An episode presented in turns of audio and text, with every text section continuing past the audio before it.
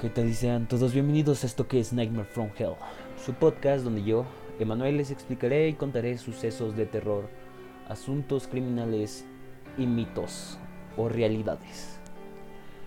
Como cada que se sube un mes, cada, cada que puedo subir un podcast, un capítulo, les traeré lo mejor.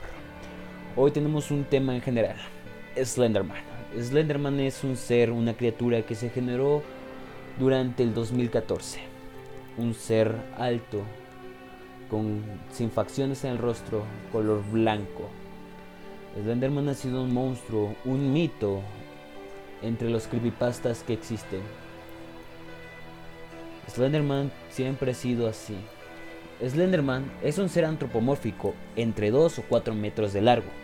Sus extremidades son larguísimas y su rostro es una máscara pálida sin facciones, sin ojos, sin orejas, sin boca. En la espalda esconde seis tentáculos con los que ataca a sus víctimas e es invisible a voluntad. Y por eso muy pocas veces ha podido ser fotografiado o grabado en video. Se mueve en las sombras y acecha a los niños y adolescentes sin que nadie se ponga de acuerdo en si es una presencia protectora o amenazadora.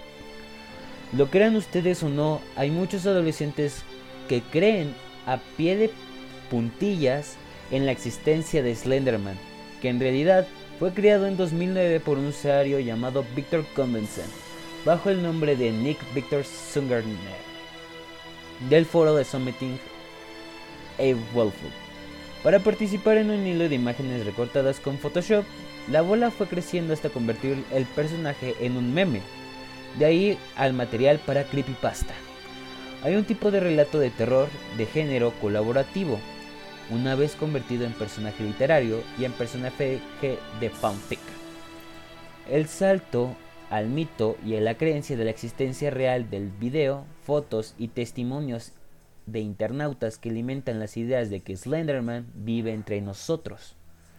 Slenderman es el primer personaje creado en Internet que ha quedado instalado en folclore popular que abrió la puerta a otros mitos digitales como Jeff the Killer, The Rake, Slime the Dog, el experimento ruso del sueño, el suicidio Calamardo, Tixi Toby, entre otros. El mito, ya de por sí retorcido, tomó un giro tétrico entre el mayo del 2014. Morgan Jersin y Anais Guerri, dos niñas de 12 años, residentes en Waukesha, Wisconsin, se conocen, se conocen e intiman cuando comienzan el curso, crean una amistad muy especial, ya que Anise no es muy popular y no tiene amigos, y Morgan tampoco cuenta con muchas amistades, excepto la de Peyton Luther, a la que en las últimas fechas está dejando de lado. Anis y Morgan tienen una imaginación desbordante y ambas comparten aficiones literarias comunes.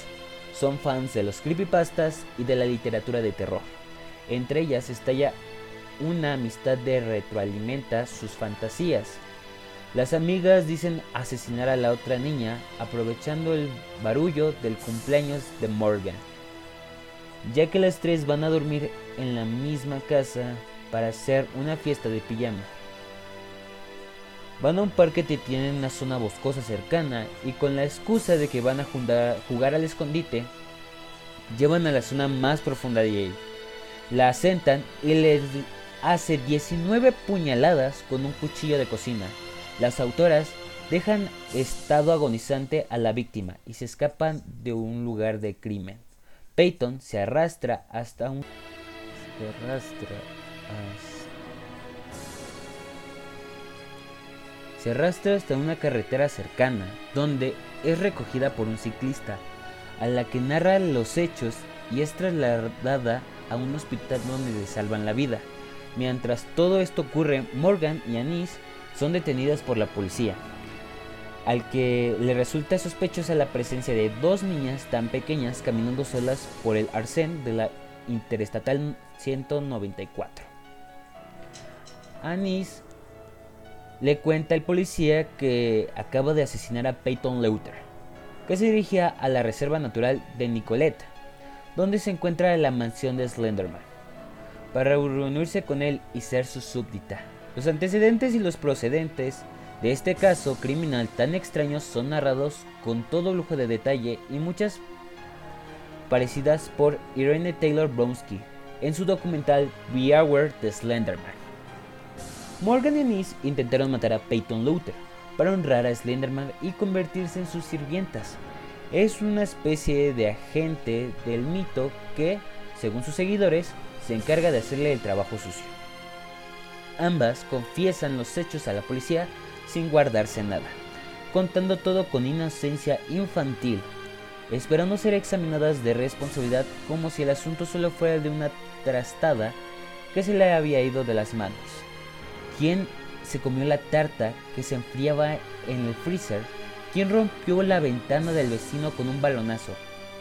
Esas son preguntas que se hacían, esperando, o eso es de la sensación que la policía crea en la existencia de Slenderman y que se pongan en marcha para detener al verdadero culpable.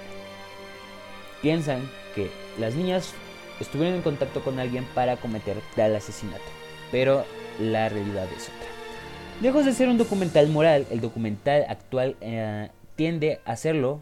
Beware of the Slenderman cuenta con los hechos con una frialdad arrebatadora, usando los testimonios de los familiares y de las niñas y transmitiendo a la perfección todos los sentimientos contradictorios que les produce el amor hacia las crías y el hecho que haya cometido un crimen tan horrible para honrar a un personaje ficticio. El documental se encuentra... El documental es conveniente en un juego de muñecas rusas en el que vamos descubriendo más y más a detalle del caso mientras aprendemos a la fuerza de los mitos e intentamos comprender todos los rasgos de personalidad de ambas crías. De paso, nos advierte de que el escalón generacional y las nuevas tecnologías no se llevan bien y que por descontado Internet ha roto la barrera entre la realidad y la ficción. Bueno, entre la realidad y la ficción, sí. Internet ha hecho varias cosas. Ha creado creepypastas, memes. Y con eso, con el tiempo que llevamos ahora, Photoshop, Polish, podemos crear imágenes que parecen tan reales. Que puedes decir, oye, eso existe. Está entre nosotros. Pero, ¿en realidad no existirán? Bueno, Morgan y Anise decidieron creer en Slenderman, al igual que otros deciden creer que hay bases nazis en la Antártida, que Isabel II es en realidad una extraterrestre reptiliana o aquello del fan de Ricky Martin, su perro y el bote de mermelada. ¿Ok? la gente cree por inocencia, por inmadurez, por analfabetismo o por sentirse afianzada en sus ideas. A veces Desgraciadamente matan por ello, por razones tan absurdas como las que llevaron a dos crías de 12 años a apuñalar a otra, y así ganarse al favor de ser de un ser imaginario que le esperaba en la profundidad del bosque. El caso conocido como el apuñalamiento de Slenderman se convirtió en carnaza para los medios sensacionalistas lo que provocó un estúpido debate sobre los límites, el control del contenido y el uso que le daba al Internet. También generó una pequeña pero intensa ola de pánico en Estados Unidos, donde se sucedieron casos falsos o no de asaltos violentos relacionados con el culto al personaje. Por ejemplo, Lily Marie Harrell, con 14 años de edad, del condado de Pasco, Florida, en la noche del 4 de septiembre del 2014 incendió el domicilio familiar cuando su madre y su hermana de 9 años dormían en su interior, aunque se sabía que el hecho podía estar relacionado con una riña doméstica o con un accidente.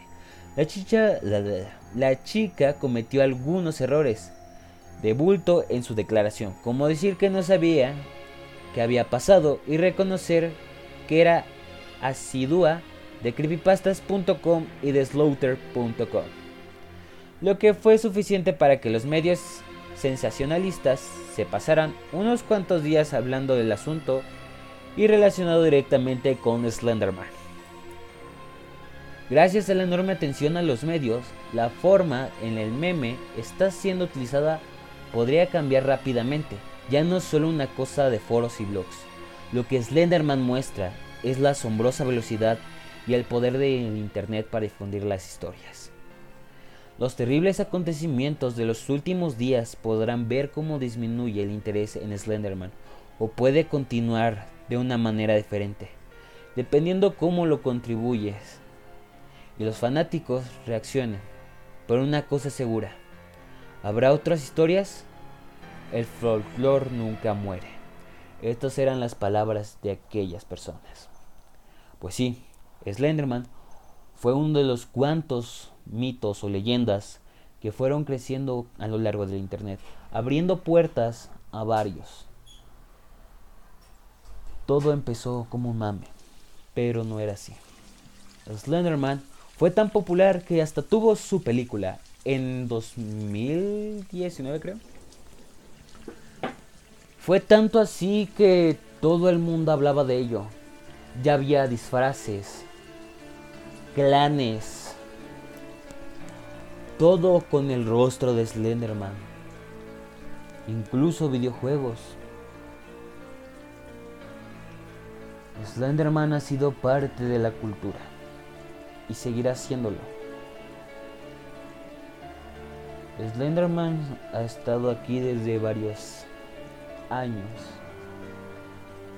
Sí, podrá no ser verdad, pero dime, ¿te gustaría adentrarte al bosque, en la oscuridad, con una linterna y recolectar ocho hojas para jugar con Slenderman? Él puede jugar con tu mente, puede hacerte la noción del tiempo, perder la cordura, sentirte que no estás vivo, incluso llegar al suicidio. Slenderman lo que busca es justicia. Por aquellos que solo se burlan y difaman de él. O solo quiere desquitarse un rato. Slenderman ha tenido varios encuentros con algunos creepypastas. El más popular es con Jeff the Killer, el segundo creepypasta más conocido, donde ellos dos tuvieron una épica pelea, donde Slenderman salió victorioso. Desde ese tiempo se ha dicho que Slenderman era real, que aparecía. Pero dirán la verdad. O sea, yo me imagino que sí, estarán mintiendo. Pero ponte a pensar.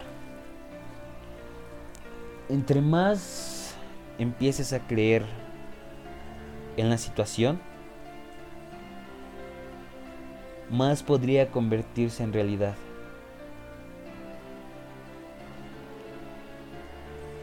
Todo es tanto imaginación. Slenderman estaba en la voz y boca de todos. Tanto que ya hasta parecía real. Que empezaba a desaparecer gente en los bosques. Que empezaron a encontrar notas. Que solo era alguien que jugaba con tu cabeza. Slenderman era es mi inspiración. Slenderman fue de los primeros personajes que llegaron a mí a amar este mundo. El mundo del terror, el mundo de todo. Este mundo donde creepypastas, seres que podrían no existir en nuestra realidad, podrían estar entre nosotros si nosotros no sabemos. Yo digo, sal y explora. Tampoco no te adentres. Puede que encuentres cosas que tampoco deberías haber visto. Sí, yo siento que en algún momento culparon a Slenderman de varios asesinatos y desaparecimientos que obvio encuentras en un bosque. Pero dime,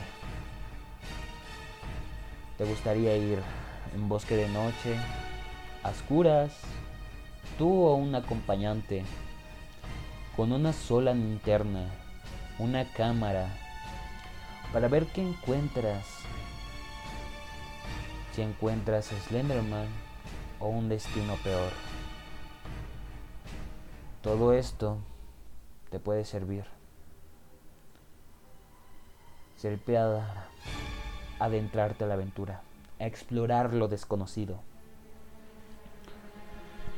Solo tú tienes el límite. Tú puedes adentrarte mucho más de lo que esperas. Yo siento que Slenderman podría tal vez no existir. Digo tal vez porque yo sí puedo creer también que, ok, fue sacado de Photoshop, pero ¿de dónde salió el personaje? ¿Cómo es que hubo testimonios de este personaje? ¿Por qué este personaje tan icónico pudo hacer lo que otros no?